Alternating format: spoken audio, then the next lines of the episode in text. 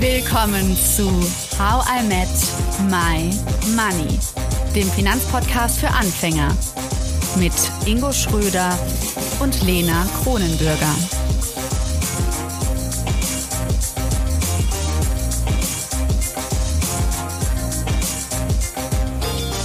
Hallo Ingo, schön dich zu einer neuen Folge zu hören. Na, hallo Lena, ich freue mich auch. Wir haben heute einen sehr besonderen Gast hier. Willkommen, Herr Dr. Kommer. Schön, dass Sie hier sind. Freut mich auch, Frau Kronenbürger. Und mich erst recht. Herr Dr. Kommer, Sie sind Finanzberater und Autor und haben Politik- und Kommunikationswissenschaft sowie VWL studiert und ein MBA absolviert. Aber es geht noch weiter. Nebenberuflich haben Sie nicht nur in Wirtschaftswissenschaften promoviert, sondern auch einen Master in internationalem Steuerrecht gemacht.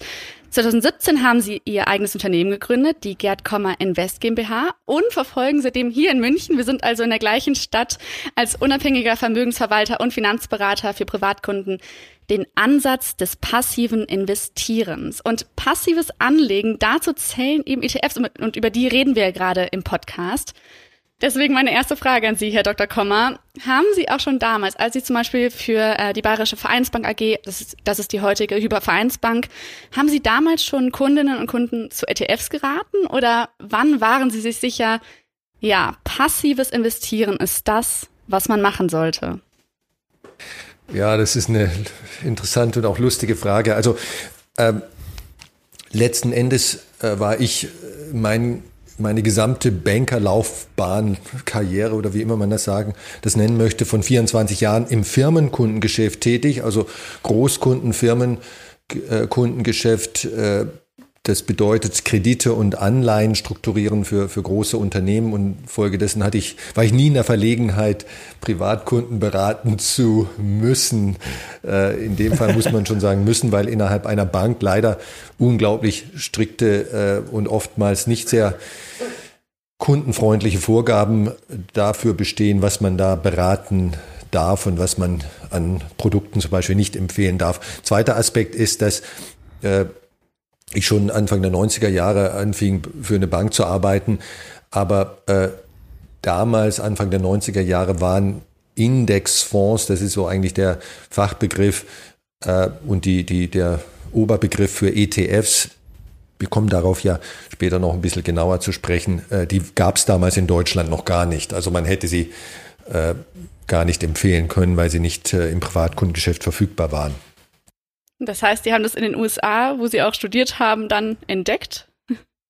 Ja, kann man so sagen. Ne? Also äh, Mitte der 90er Jahre oder Anfang Mitte der 90er Jahre dachte ich dann selber erstmalig, es ist ja auch schon äh, sehr lange her, darüber nach, wie ich mein eigenes Geld sinnvoll anlegen könnte und äh, was an meinen konkreten Geldanlagen damals, das war eine Kapitallebensversicherung, ein Bausparvertrag und ein sozusagen ein Sparvertrag bei einer Bank, Zielsparen hieß das damals als Produkt, äh, was man daran verbessern könnte. Und ich hatte ja BWL studiert, äh, erinnerte mich so ein bisschen an mein Studium und äh, mir fiel da so ein bisschen auf, äh, wenn man so will, war das so eine Art Erweckungserlebnis, dass meine eigenen Geldanlagen ja mit dem, was man in einem Wirtschaftsstudium hört über sinnvolles Geldanlegen, wissenschaftlich orientiertes Geldanlagen gar nichts zu tun hatten.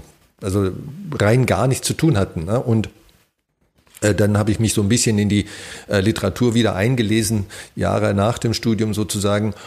Äh, und das waren in, erster Linie amerikanische Bücher, Ratgeberbücher, dann später auch Fachbücher. Und mittlerweile, Ende der 90er Jahre, waren endlich auch in Deutschland sogenannte Indexfonds für Privatanleger äh, verfügbar. Ich glaube Anfang 2002 oder so. Dann auch für äh, ETFs, äh, für Privatanleger. ETFs sind eine Form von Indexfonds.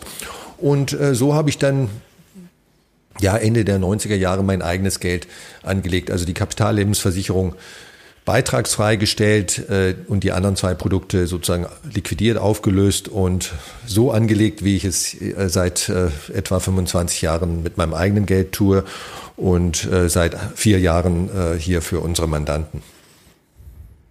Jetzt ist das ja ein total neues Feld, dieses äh, passive Investieren. Ähm, ich verfolge Sie auf vielen äh, Kanälen und ich habe mal von Ihnen gehört, dass Sie gar nicht so ein Fan sind von dem Begriff passives Investieren. Jetzt ist es aber doch sehr verbreitet. Und ähm, können Sie unseren Zuhörerinnen und Zuhörern da draußen mal erklären, warum passives Investieren vielleicht nicht der ganz passende Begriff ist an der Stelle? Gerne, ja. Also Passive Investing, das ist ein Fachbegriff aus dem Wirtschaftsjargon und deswegen äh, kommt man letztlich nicht herum, weil er einfach ein eingebürgerter Be Begriff äh, für diese Art von, Finanz äh, von Investieren ist.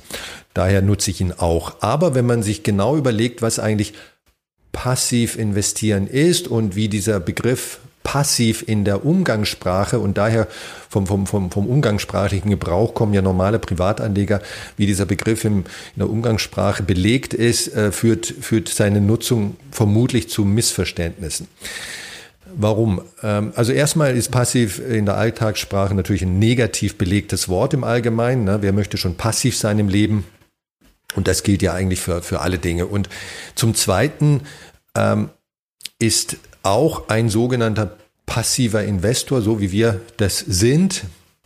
Und wie gesagt, ich benutze den Begriff ja selber, notgedrungen, äh, nicht wirklich ein passiver Investor. Also auch der passivste Anleger, der so anlegt wie wir, trifft viele aktive Entscheidungen. Und insofern ist, ist, ist, ist die Begrifflichkeit also sozusagen nicht nur von, von der Alltagssprache her missverständlich, äh, sondern auch tatsächlich faktisch missverständlich.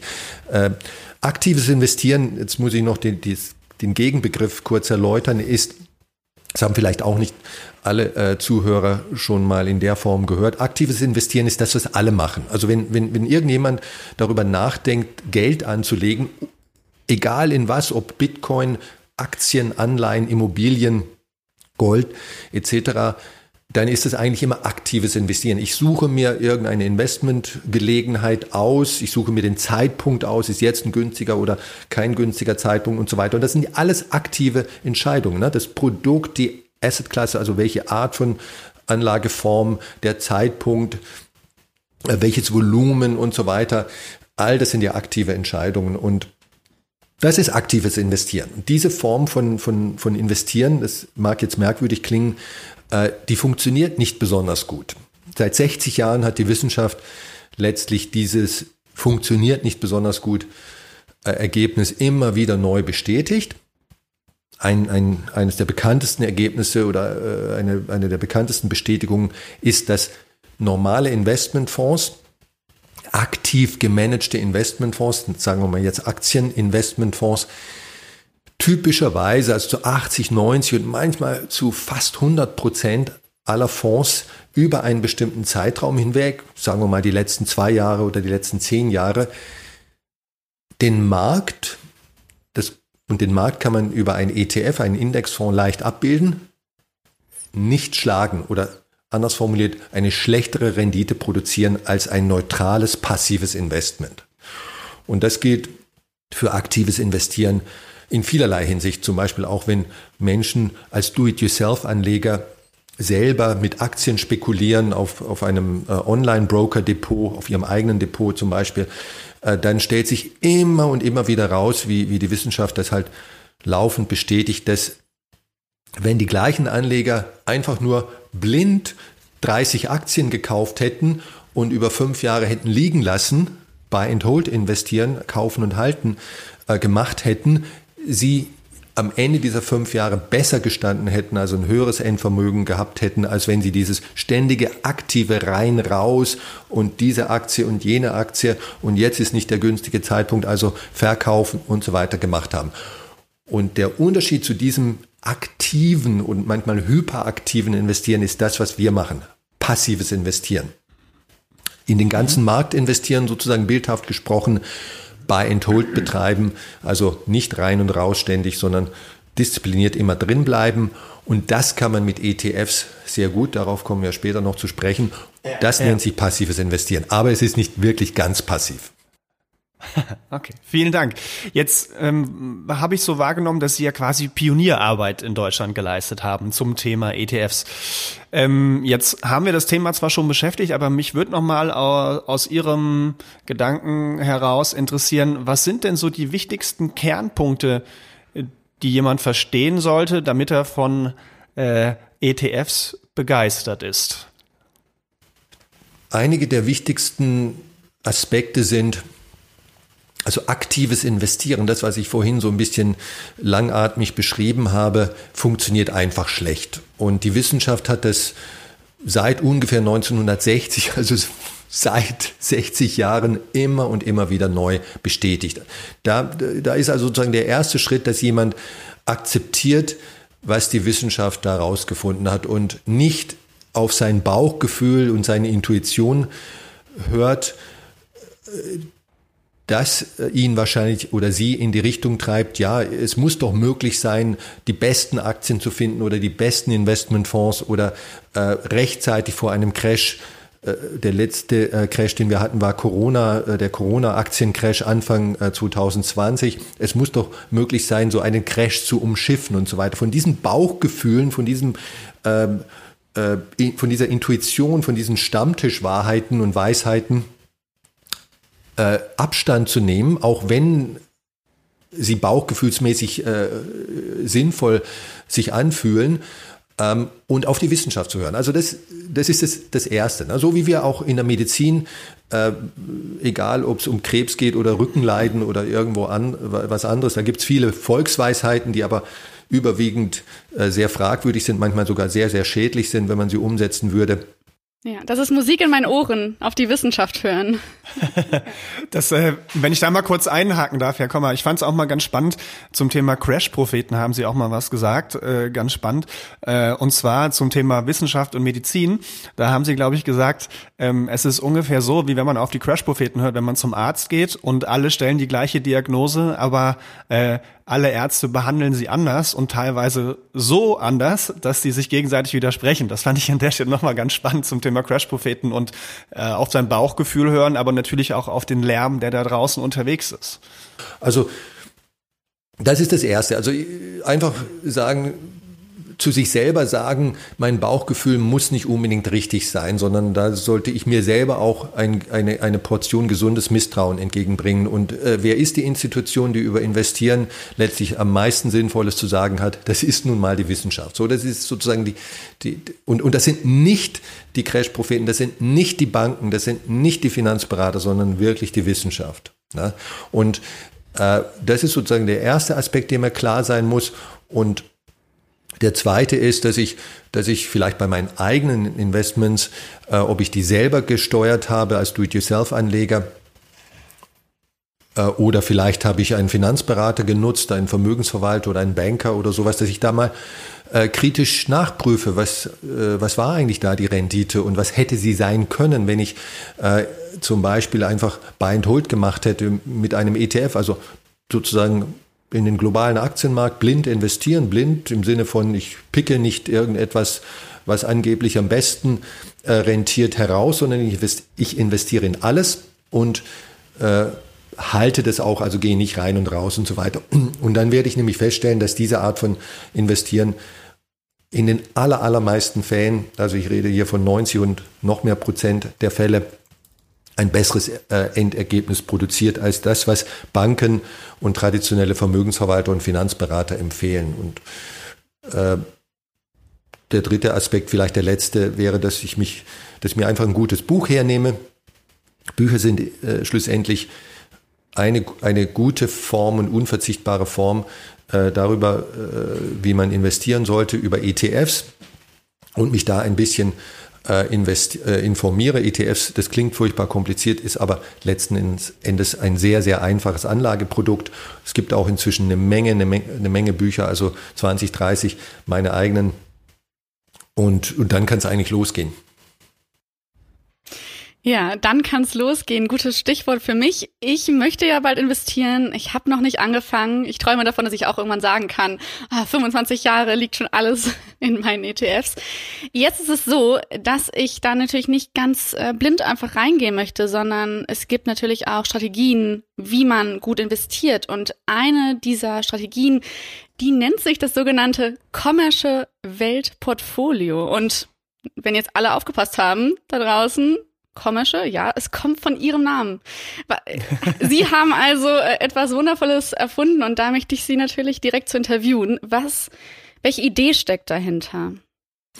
Also das äh, Kommersche Weltportfolio oder, oder Weltportfolio ist eigentlich ein einfaches Konzept. Es ist nicht ein spezifisches Portfolio mit ganz spezifischen zwei oder drei oder fünf ETFs, sondern ein Konzept und ein Konzept, das aus der, wiederum aus der Wissenschaft abgeleitet ist und eigentlich ganz einfach ist. Aha.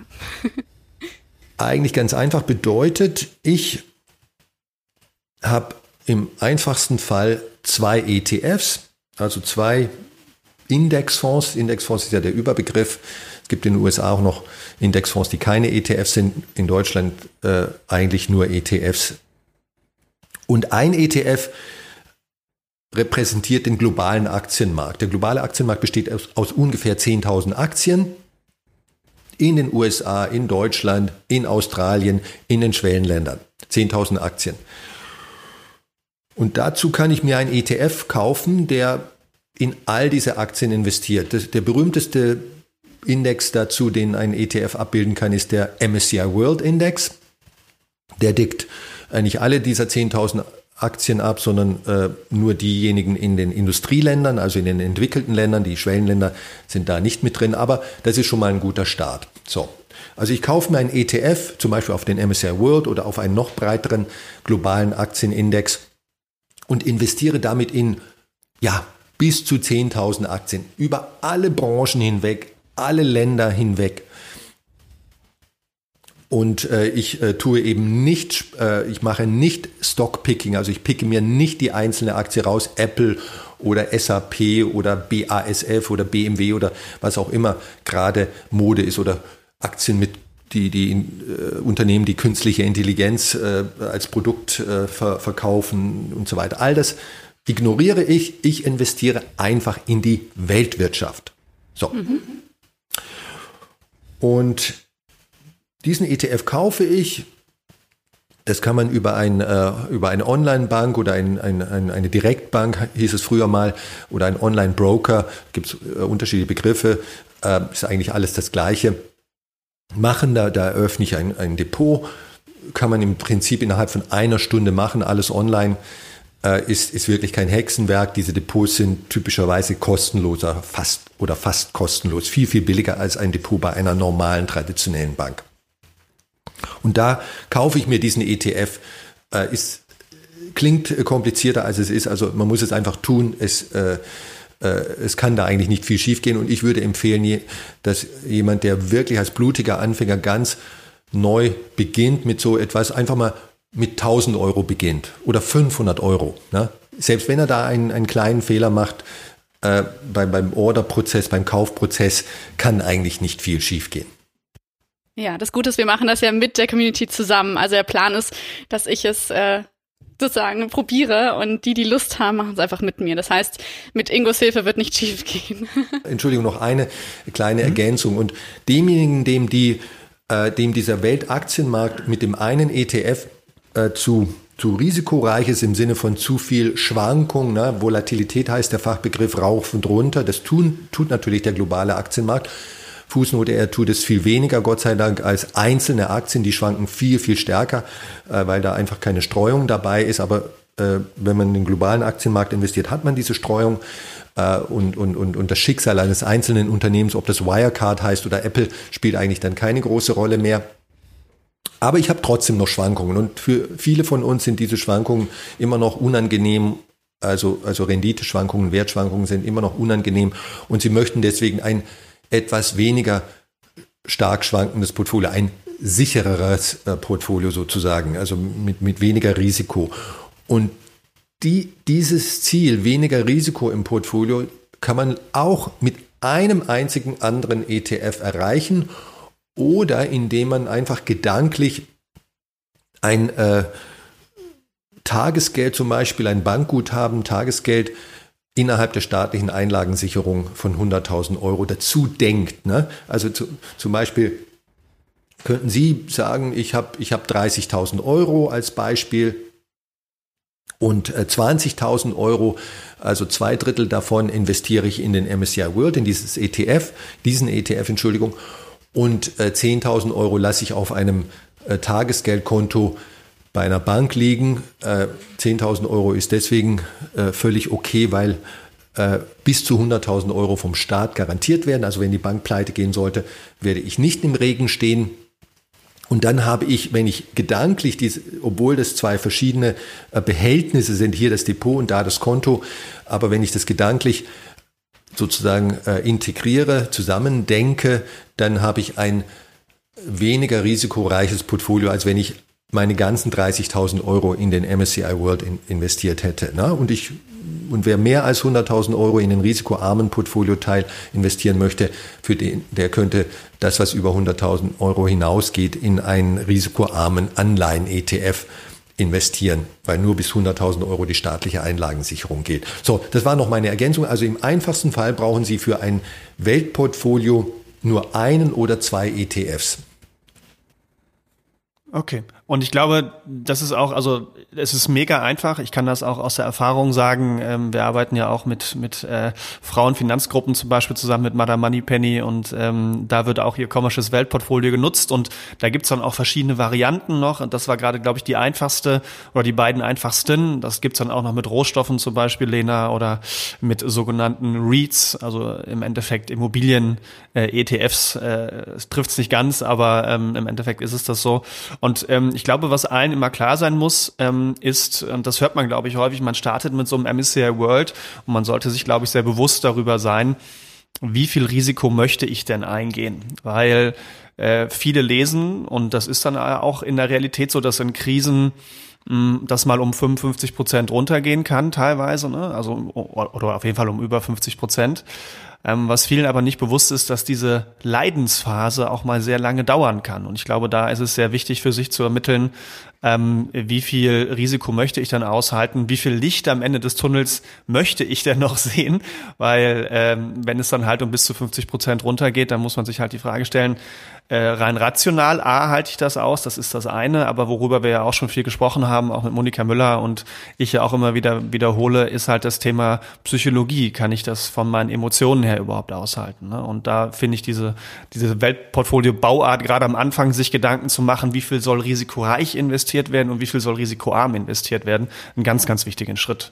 Investieren ist in der Hinsicht nichts anderes als Tischtennis spielen, äh, Schach spielen lernen, äh, Bergwandern lernen, Tango tanzen lernen. Man muss einfach mal anfangen und man wird natürlich nicht mit, den mit den kompliziertesten Varianten, Schlagtechniken, Tanzschritten oder was auch immer anfangen, sondern mit den einfachen. Und ähm, es ist noch kein Meister vom Himmel gefallen, aber wenn ich nicht anfange, dann kann ich auch nicht lernen. Ne? Und ja. äh, dieses, dieses äh, einfache, die einfache Variante vom Weltportfolio ist diejenige, mit der jemand beginnen sollte. Und wenn er sich damit mental wohlfühlt, mit dem Ergebnis zufrieden ist nach einem Jahr, dann kann er ja immer noch ein äh, sozusagen aufstocken, einen Gang hochschalten und eine etwas anspruchsvollere Variante äh, äh, des, des, des, dieses Weltportfolio-Konzeptes umsetzen.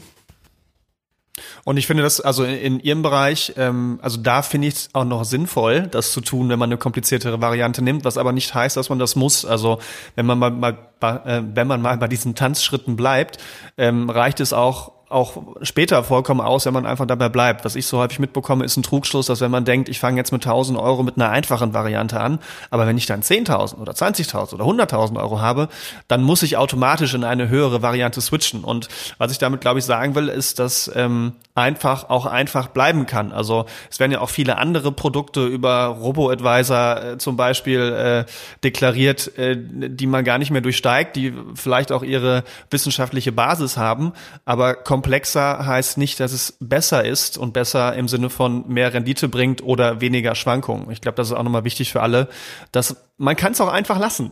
es muss nicht kompliziert sein, um viel Rendite zu erzielen. Genau, ja, also kann ich nur unterstreichen, was Sie da sagen. Der sozusagen Mehrwert, äh, der, der Vorteil, der inkrementelle zusätzliche Vorteil, den ich habe durch oder haben werde auf lange Sicht durch die anspruchsvolleren Varianten, der ist gar nicht so groß. Ne? Er, er ist äh, vermutlich da auf lange Sicht, kurzfristig vielleicht auch nicht. Äh, aber äh, man darf sich das nicht vorstellen, wie ich fange an, Autofahren mit einem äh, Fiat 500 äh, Cinquecento und dann äh, kann ich mich allmählich hocharbeiten bis zum sozusagen Ferrari für 400.000 Euro. Also da sind die Unterschiede bei der Leistung viel, viel größer, also bei Automobilen, als jetzt äh, die Unterschiede zwischen einem einfachen Weltportfolio und einem anspruchsvolleren Weltportfolio. Ja, ähm, das Ziel eines Portfolios ist aber trotzdem da auch wieder die Diversifikation, oder? Also, dass man eben nicht nur in eins investiert, in einen ETF zum Beispiel. Ja, also ja und nein. Ähm, das ist allerdings eine sehr, sehr äh, interessante Frage und Anmerkung, die Sie da machen. Also wenn jemand, bleiben wir bei dem MSCI World ETF, also diesem berühmten Index, den man mit einem einzigen ETF äh, schon, schon sich ins Haus holen kann, sozusagen ins Depot holen kann. Äh, dann stellt sich die Frage, macht es Sinn, vielleicht zwei oder drei ETFs, die alle den MSCI World abbilden, aber von unterschiedlichen Anbietern kommen, äh, zu haben, weil man nicht alle Eier in einen Korb legen möchte oder so. Und dann kann ich nur sagen, nee, brauchen Sie nicht. Das, äh, die Mühe können Sie sich ersparen. Es spielt letztlich sozusagen es, es, es, spielt keine Rolle. Warum spielt es keine Rolle? Also zunächst mal ist Diversifikation, Streuung, wird ja dadurch erreicht, dass innerhalb dieses, äh, dieses ETFs äh, in über 1000, 1600 Aktien im Falle des MSCI World äh, gestreut investiert wird. In allen Branchen, in allen Ländern.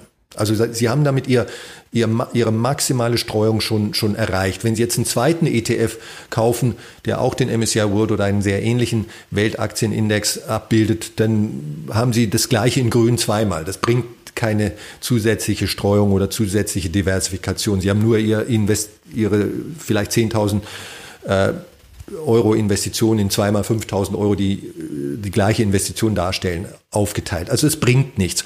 Und also bringt keinen Vorteil, sagen wir mal so. Und ähm, was die äh, Rolle der Fondsgesellschaft anbelangt, Fußnote, die, die größte ETF-Gesellschaft der Welt ist BlackRock. Vielleicht hat jemand schon mal unter den Zuhörern diesen Namen gehört. BlackRock ist also die größte, größte Fondsgesellschaft der Welt sogar.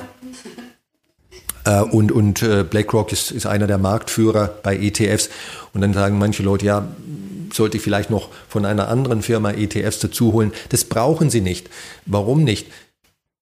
Ich, ich mache hier keine Werbung von BlackRock, das muss ich noch dazu sagen. Ähm, sie, sie, sie, können auch äh, jeden, jede andere Firma verwenden, solange der ETF äh, schön preisgünstig ist. Warum, wenn, selbst wenn BlackRock pleite gehen sollte, was sehr, sehr unwahrscheinlich ist bei einer Fondsgesellschaft, weil das ein, ein risikoarmes Geschäftsmodell ist, aber selbst wenn es geschehen sollte, spielt es für Sie als Anleger keine Rolle. Denn äh, Ihr, Ihr ETF-Investment ist ein sogenanntes Sondervermögen. Das bedeutet, dass das Geld, Ihr Geld, das Anlegergeld getrennt ist, vollständig getrennt, rechtlich getrennt, institutionell getrennt, technisch getrennt von dem Vermögen der Fondsgesellschaft. Die, die Fondsgesellschaft ist nur ein Verwalter dieses Vermögens oder eine, ein Dienstleister dazu, so wie ein ein Immobilienverwalter, na, wenn Sie, ihr, ihr, Sie haben eine vermietete Immobilie und dann stellen Sie einen, einen Verwalter an, der diese, äh, diese Immobilie verwaltet jetzt geht der Verwalter pleite. Das hat ja mit Ihrer Immobilie nichts zu tun. Das ist immer noch Ihre Immobilie und die Immobilie verliert deswegen auch nicht an Wert. Und ähm, deswegen brauchen Sie keine drei verschiedenen äh, Fondsgesellschaften. Sie, Sie haben dadurch keinen Sicherheitsvorteil. Sie haben nur mehr Komplexität oder mehr Kompliziertheit.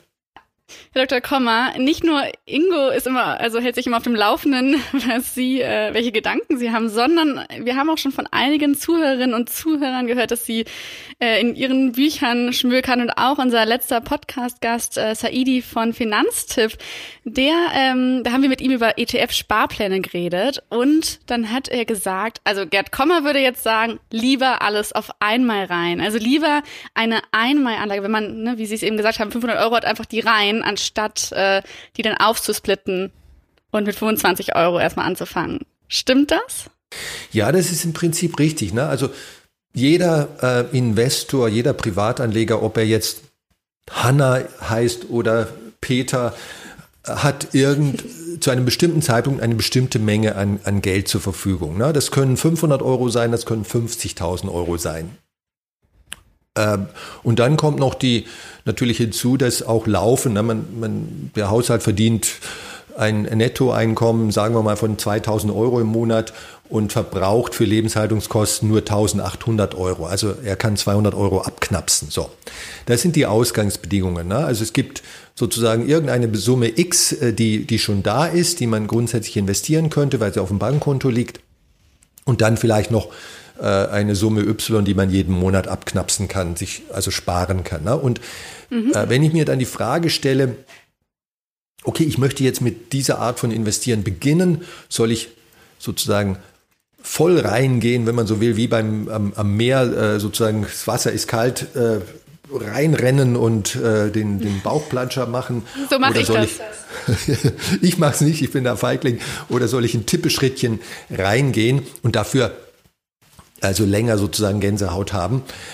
Ähm, da ist sozusagen, was die Wissenschaft sagt, eigentlich die Empfehlung, gehen Sie gleich äh, mit Ihrem gesamten Vermögen rein, weil Sie auf lange Sicht so etwas mehr verdienen werden, typischerweise mehr verdienen werden. Das, die Erklärung dafür ist ganz einfach.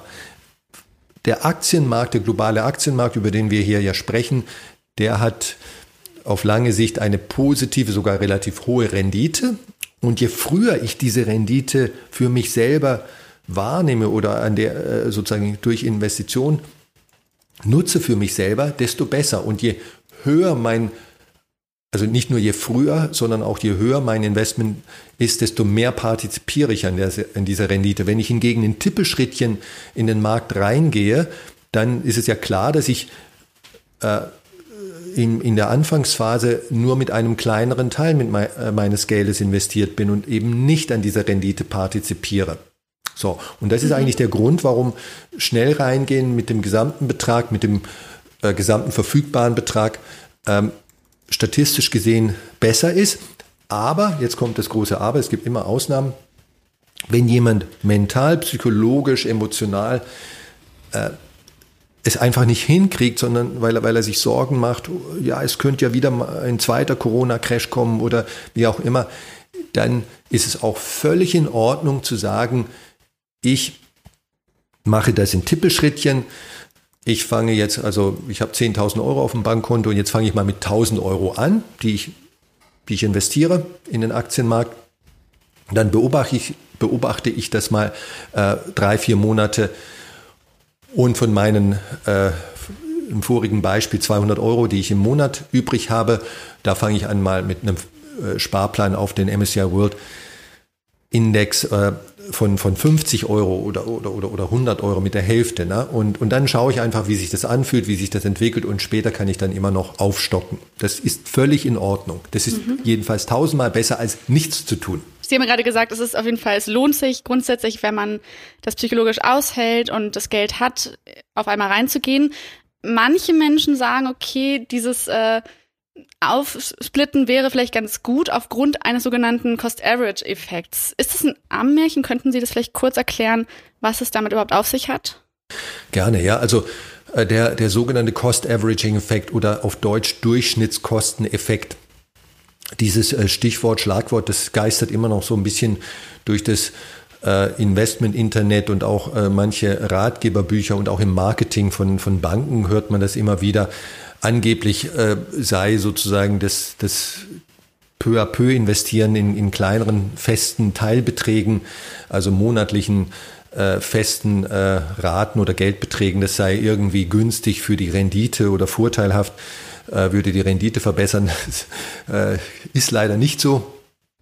Also jedenfalls äh, ist, ist, ist das äh, nicht systematisch so. Das kann mal äh, sein, je nachdem, wie sich der Markt in einer kurzen Teilperiode entwickelt, dass das langsame Reingehen vorteilhaft ist, äh, insbesondere wenn der Markt sich schlecht entwickelt in dieser Teilperiode, also zwölf Monaten oder wie auch immer, dann ist es natürlich besser, äh, im Nachhinein besser äh, langsamer reingegangen zu sein in kleineren Teilbeträgen, statt äh, so viel wie möglich und so schnell wie möglich zu investieren. Aber auf lange Sicht äh, bringt der, der, der Cost-Averaging-Effekt äh, nichts, sondern ist eher mhm. Rendite schädlich.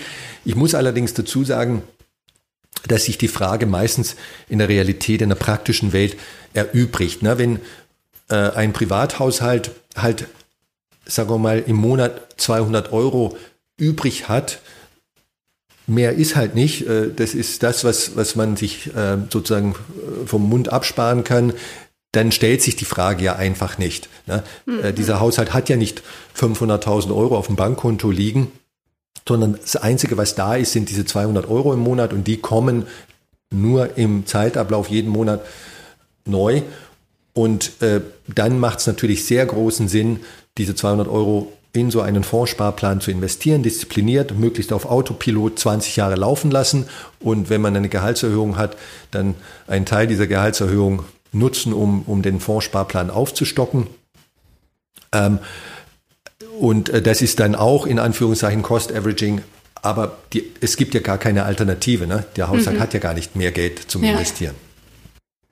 Finde ich toll, dass sie das äh, so aufschlüsseln für uns und auch für alle, die vielleicht denken, ja, wenn ich doch so viel Geld hätte, dann würde ich das natürlich jetzt machen, wie Herr Dr. Kommer sagt, aber super, dass sie das auch nochmal, genau, für alle aufdröseln, die eben sagen, ja, ich spare zumindest etwas und äh, das ist auf jeden Fall besser als nichts. Genau. genau. Von der Seitenlinie aus kann man eben kein Spiel gewinnen und das Spiel hier ist ja, ich möchte meine Altersvorsorge verbessern und sichern und ich möchte nicht unter der Brücke schlafen, wenn ich mal 60 oder 65 bin. Das ist das Spiel, das wir hier spielen und dieses Spiel sozusagen seinen Lebensstandard nicht reduzieren müssen im Alter. Dieses Spiel kann man nicht gewinnen, wenn man, wenn man am Spielfeldrand stehen bleibt. Das, das ist banal, das ist trivial und. Also Tanzschuhe an und dann Tango üben. Das, genau, äh, ja. Wird jetzt mein neues ja, Ziel absolut. sein. Ja. Den ETF-Tango. Schön, Herr Kommer. Vielen lieben Dank für die tolle Beantwortung der Fragen. Wir kommen somit auch schon langsam zum Ende. Aber wie bei fast all unseren Gästen haben wir noch äh, einen kleinen Anschlag auf Sie vor, und zwar unsere fünf schnellen Fragen. Das heißt, wir stellen Ihnen zwei Antwortmöglichkeiten zur Verfügung und Sie dürfen in zwei, drei Sätzen kurz und knackig begründen, warum Sie diese Antwort gewählt haben. Ich fange mal an. Was finden Sie schlimmer? Bausparverträge oder Crash-Propheten? Crash-Propheten. Also Bausparverträge sind kein gutes Finanzprodukt, einfach von der Zeit überholt, teuer und so weiter, aber sie sind besser als nichts. Crash-Propheten hingegen sind sozusagen ohne Einschränkung schlecht, weil sie einfach Unsinn verbreiten, der mit Wissenschaft und Seriosität nicht viel zu tun hat und äh, Prognosen sind sowieso äh, bekanntlich äh, höchstgradig fragwürdig, weil die Welt äh, kurz- und mittelfristig sich nicht prognostizieren lässt. Wir wohnen ja beide in München, wie ich das äh, googeln konnte. ähm, englischer Garten oder äh, lieber sofort raus aus der Stadt an den nächsten tollen See? Lieber raus aus der Stadt an einen schönen See, ob es jetzt der Starnberger See ist oder der Chiemsee oder eine andere, ein anderer. Aber ähm, wer in einer größeren Stadt lebt, weiß ja, dass das Rausfahren äh, nicht immer so einfach ist, weil es auch dauert. Ich bin Dauergast, deswegen im englischen Garten. Äh, da sind wir, äh, meine Partnerin und ich und unser Hund in paar Minuten zu Fuß und nutzen den auch. Also am besten so viel wie möglich in der freien Natur. Ich mache mal eine etwas fachlichere Frage. Ich erkläre es mal kurz zu Anfang. Es sind zwei Notenbankschefs, äh, einmal von der amerikanischen, ein alter und ein noch recht äh, frisch bekannter von der EZB, von der Europäischen Zentralbank. Die Frage, Herr Kommer, ist, ähm, wen würden Sie lieber treffen? Alan Greenspan oder Mario Draghi? Mario Draghi vielleicht, weil, weil er mehr Relevanz hat äh, für, für uns hier äh, in Europa er wird ja auch mittlerweile in der Presse so ein bisschen als möglicher äh, neuer oder künftiger italienischer Ministerpräsident oder sowas gehandelt. Und da würde ich ihn gerne fragen, wie es in Italien weitergehen wird. Sie haben in beiden Städten gelebt. Wohin würden Sie eher wieder hinziehen? Nach London oder nach Johannesburg? Ja, das ist eine schwere Frage. Die, da, da muss ich, tue ich mich schwer. Also London ist, ist eine geniale Stadt. Ich habe zehn Jahre dort gelebt und äh, mir hat es unglaublich gefallen. Es, trotz der Hektik und Enge. Aber ich meine, es ist in Europa die, die interessanteste äh, Stadt. Äh, Johannesburg, ähm, da habe ich vier Jahre gelebt äh, in Südafrika, ist auch eine äh, wunderbare Stadt. Eine Stadt mit einem schlechten Image, ähm, also vor allem auch im Vergleich zu Kapstadt. Aber es ist eine tolle Stadt, das stimmt. Und kreativ. Ja, aber ähm, ich habe mein Leben äh, dort unglaublich genossen. Also es gibt keine Soweit ich weiß, gibt es keine Großstadt auf der Welt mit einem angenehmeren Klima, also keine äh, Großstadt über 500.000 Einwohner auf der Welt mit einem angenehmeren Klima als, als Johannesburg. Das ist schon mal ein objektiver Vorteil und auch ähm, äh, Quality of Life im Allgemeinen äh, in, in Johannesburg ist viel höher, als äh, die meisten Menschen sich das vorstellen. Und äh, das Thema Kriminalität, das dort natürlich leider äh, auf der Tagesordnung steht, das kann man in den Griff bekommen, indem man sich einfach an simple Regeln hält, diszipliniert daran hält und dann kann man das für sich persönlich äh, sozusagen reduzieren, dieses Risiko. Gut, die letzte Frage, da wir schon häufig heute drüber gesprochen haben. Herr Kommer, lieber Tango tanzen oder Disco Fox?